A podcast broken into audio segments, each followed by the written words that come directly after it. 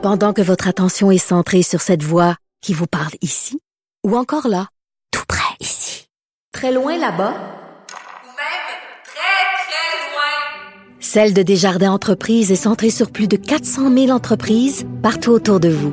Depuis plus de 120 ans, nos équipes dédiées accompagnent les entrepreneurs d'ici à chaque étape pour qu'ils puissent rester centrés sur ce qui compte, la croissance de leur entreprise. Antoine Robitaille. Il décortique les grands discours pour nous faire comprendre les politiques. Là-haut sur la colline. Le mouvement Démocratie Nouvelle demande à la commissaire à l'éthique d'enquêter sur la volte-face de François Legault sur euh, le changement de mode de scrutin.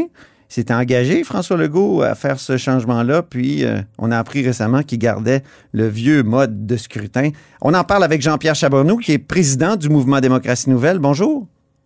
Bonjour. Et accessoirement, ancien président de l'Assemblée nationale de 96 à 2002.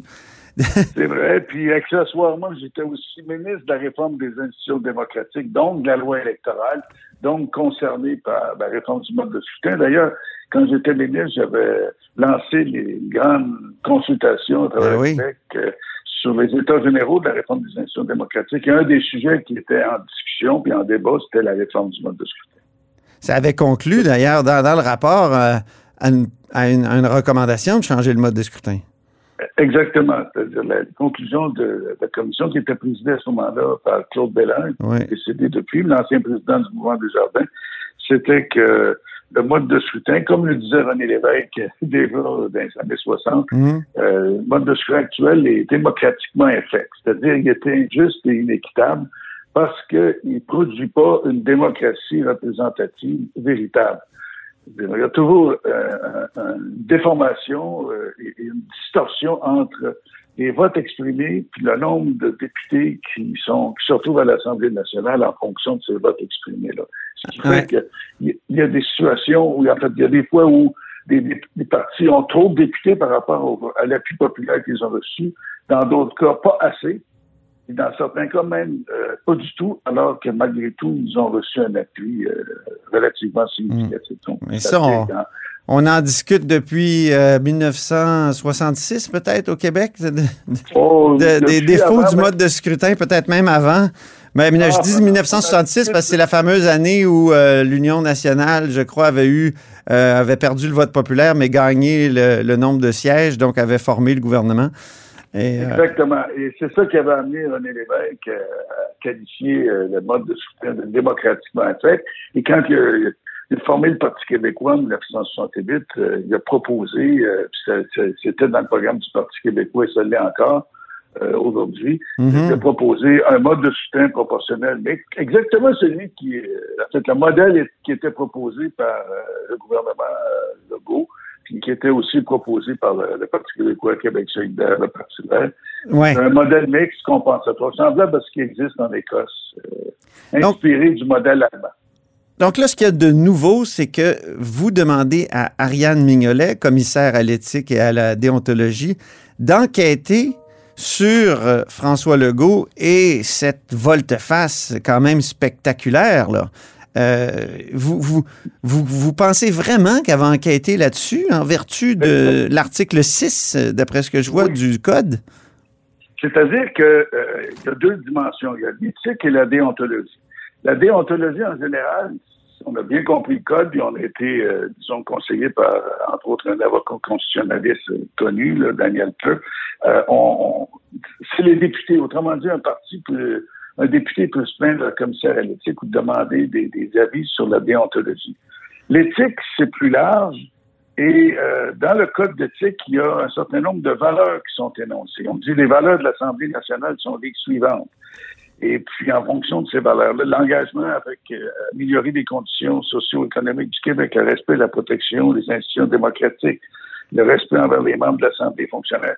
Puis la conduite euh, des, des députés doit être empreinte de droiture, de- d'honnêteté, de, sincérité, de justice, et par conséquent, les députés doivent faire preuve, Hmm. entre autres, de recherche de la vérité et de respect de la parole donnée. Et puis, ils doivent aussi être loyaux envers la population, envers le peuple québécois. Donc, en vertu de ça, la, la commissaire elle a un pouvoir d'initiative, elle a un pouvoir d'enquête. elle peut, euh, si, de son propre chef, ou si on, fait comme on vient de le faire, une plainte, regarder ça, puis évaluer justement jusqu'où les valeurs de l'Assemblée nationale ont été respectées par la députation de la CAQ, à commencer par leur chef, le premier ministre Legault, et puis, dans quelle mesure, justement, ils ont enfreint les valeurs de l'Assemblée nationale? Et puis là, ben, on, on, y a rappelé que il y a eu euh, toute une série d'étapes qui ont conduit le gouvernement actuel à s'engager, à promettre, à aller plus loin que n'importe quel parti euh, dans le passé pour faire le changement de la réforme du mode de scrutin. Évidemment, c'est la première fois euh, en, 1900, en, 2019, quand on a, respecté, on a déposé le projet de loi, qu'il y avait un véritable projet de loi qui avait été déposé à l'Assemblée nationale pour changer le mode de scrutin qui est en vigueur depuis 1792. C'est la première fois qu'on a voté en deuxième lecture le principe du projet de loi. Donc, on s'était avancé. Et puis, si vous vous rappelez, le premier ministre Legault avait dit à un moment donné, parce qu'il avait été questionné, euh, il a dit non, je ne ferai pas un Justin Trudeau de moi-même. Je vais respecter ma parole, je vais respecter euh, l'engagement pris.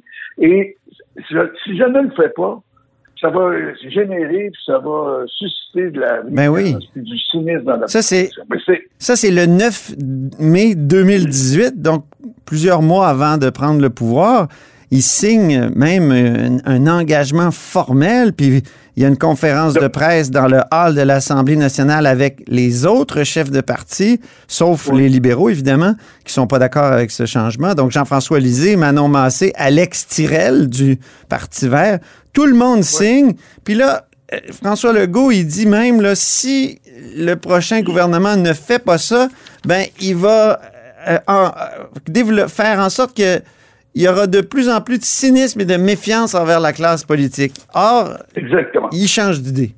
Et là, vous dites, vous dites, vous, c'est pas juste une affaire politique, c'est une affaire de droit parlementaire et la commissaire à l'éthique pourrait le, le blâmer ou le sanctionner, c'est ça? Ben, c'est ça. C'est-à-dire qu'il pourrait y avoir un blâme. La commissaire pourrait reconnaître que des valeurs de l'Assemblée nationale, puis ça, c'est pas le mouvement de démocratie nouvelle qu'ils ont écrit, là. C'est les députés, les partis qui, à un moment donné, ont adopté ce code d'éthique-là. C'est Stéphane Bédard puis Jacques Dupuis. c'est les deux qui ont fait le, c'est les deux qui ont fait le code d'éthique, ouais. Quand on dit respecter la parole donnée, ben, je veux dire, à l'évidence de, François Legault, quand euh, son conseiller politique m'a appelé le 17 décembre dernier pour dire que finalement le projet de loi qui avait été déposé, puis pour lequel on attendait une étude détaillée, parce que c'était l'étape suivante, depuis des mois, alors que la ministre responsable, que le leader parlementaire, que même le premier ministre disait non, non, on va respecter tous nos engagements, puis inquiétez-vous pas, euh, bon, il y avait, on disait, ben, la, la COVID n'aide pas, très bien, mais néanmoins, euh, on nous laisse entendre que l'intention du gouvernement, c'était toujours d'aller de l'avant puis de respecter sa, sa promesse. Et finalement, j'ai un téléphone le 17 décembre qui m'annonce que non seulement euh, on n'ira pas plus loin dans le projet de loi, ne sera pas adopté, et, mais qu'en plus, dans les années à venir, donc, euh, on ne fera plus d'engagement, puis, alors qu'on faisait l'apologie d'un nouveau d'un changement, qu'on dénonçait le statu quo, ben là, on choisit que le statu quo, c'est une bonne affaire. Tu sais, dire qu'on a fait un virage à 180, et puis, euh, et, euh, on voudrait que, on dise rien. Nous, on dit non, là, vous avez manqué à votre parole. En faisant, en ne respectant pas votre parole, ben vous avez enfreint le code d'éthique de l'Assemblée nationale. Mm. Vous n'avez pas été mais là, euh, honnête. Et là, Jean-Pierre Charbonneau, je, je, vous arrête là, mais je veux dire, c'est pas le premier gouvernement qui c'est pas le premier parti qui se fait élire au gouvernement puis qui change d'idée. Vous-même, Jean-Pierre Charbonneau, vous avez fait partie de plusieurs groupes parlementaires qui ont changé d'idée. Le Parti québécois a changé d'idée sur beaucoup de sujets, dont le mode de scrutin. Vous étiez là en 84, si je ne m'abuse. Oui, mais moi, j'étais un des députés qui, qui, qui était d'accord avec René Lévesque et qui, qui, qui, voulait aller de l'avant. Oui, mais il n'est pas allé de l'avant, René Lévesque, en 84. donc, euh, Sauf qu'il n'y avait, pas de code d'éthique et de déontologie. OK. Alors là, si je comprends bien, depuis qu'il y a le code d'éthique, on n'est plus dans un système où les promesses sont, euh, je, veux dire, les, promesses sont, sont c'est possible pour un gouvernement de, de, modifier ou de renoncer à ses promesses. Il faut que les promesses soient impérativement, euh, comment dire, euh, adoptées, c'est ça? En fait, je te dis que quand on... Il n'y a plus de marge de manœuvre, autrement dit, pour le Non, gouvernement. non, non, il y a une marge de manœuvre.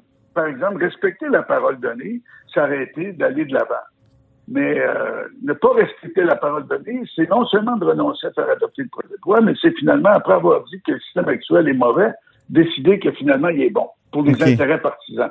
Et ce qui est le plus choquant aussi, et c'est là où finalement on manque à l'éthique également, c'est qu'on ne donne pas d'explication. Le François Legault, depuis le 17 décembre, n'a pas eu une question euh, à cet égard, ni par les journalistes, ni par les députés. Il n'a jamais expliqué lui-même, ni sa ministre, pourquoi il renonçait. Et euh, finalement, euh, ils n'ont répondu à aucune des lettres Mais- janvier. Mais, mais, Alors, attends- attendez une minute, M. Et Oui. Non, je- donc les, les, ça veut dire que c'est plus possible de changer d'idée depuis qu'il y a le code d'éthique. Étant donné qu'il y a respect de la, de la parole donnée dans le code d'éthique, il serait plus possible théoriquement, selon votre vision des choses, pour un, un- un gouvernement de changer d'idée. Non, puis j'ai assez d'expérience en politique pour savoir qu'à des moments donnés, tu peux t'engager dans une direction, puis les, la conjoncture peut faire en sorte que tu dois changer euh, la- l'orientation. Mais à ce moment-là, l'éthique, c'est te dire pourquoi. C'est d'expliquer pourquoi tu fais le changement.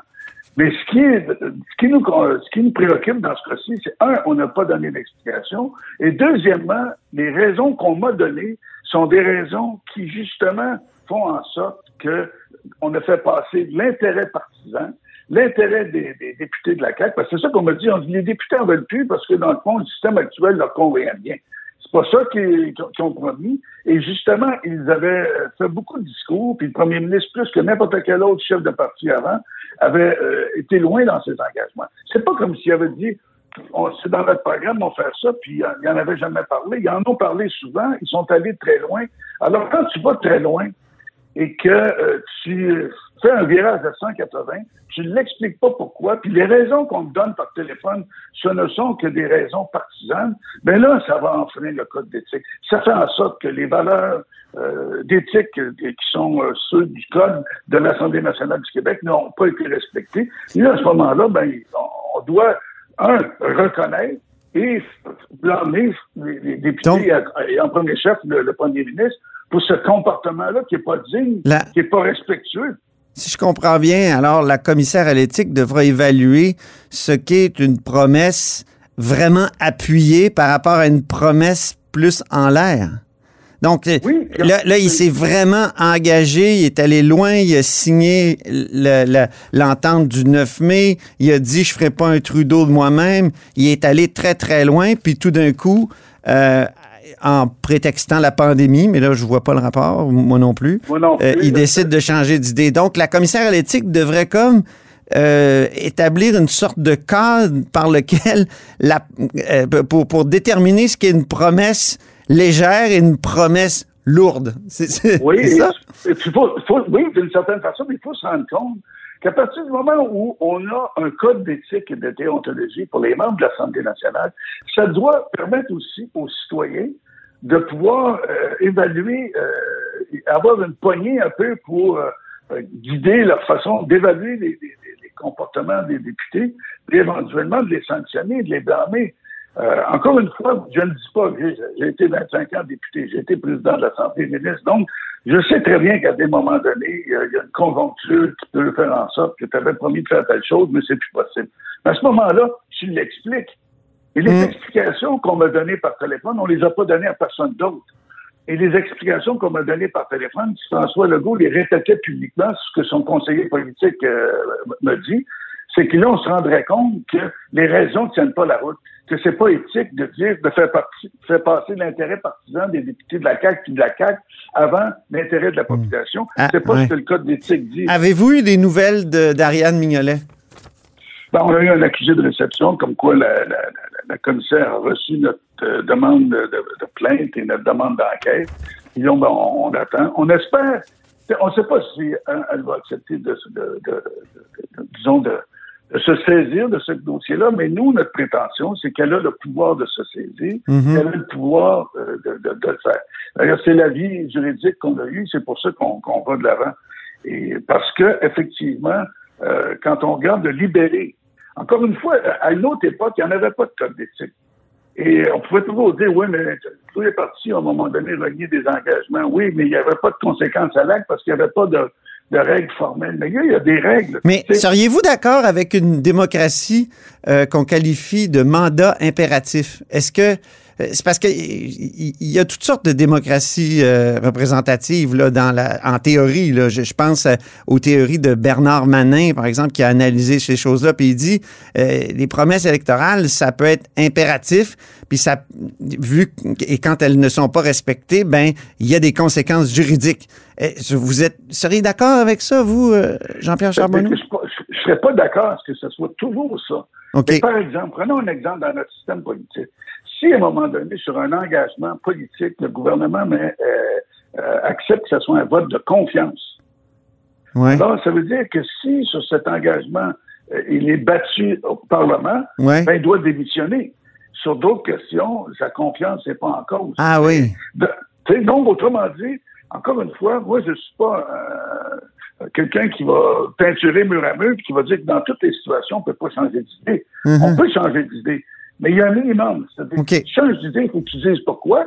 Puis deuxièmement, il faut que tu changes d'idée pour des bonnes raisons. Est-ce que ton intérêt de parti, c'est une bonne raison? -hmm. Est-ce que quand tu fais ça, tu as été loyal envers la ça. population? Est-ce que tu as été honnête? Est-ce que tu as été intègre? Euh, Est-ce que tu as eu de la rigueur? Est-ce que tu été sincère? Ça, c'est des, des, termes, tu sais, bienveillance, droiture, honnêteté, mmh. sincérité, rigueur, confiance. C'est des, des, des, mots qui sont dans le code d'éthique. Mmh. Quand on fait Merci. un changement pour des, des, raisons partisanes, on ne respecte pas ces valeurs. Merci beaucoup, Jean-Pierre Charbonneau. Mais ça m'a fait plaisir. Jean-Pierre Charbonneau est président du mouvement Démocratie Nouvelle, ancien président de l'Assemblée nationale et professeur de Tai Chi. On l'a dérangé en plein cours de Tai Chi.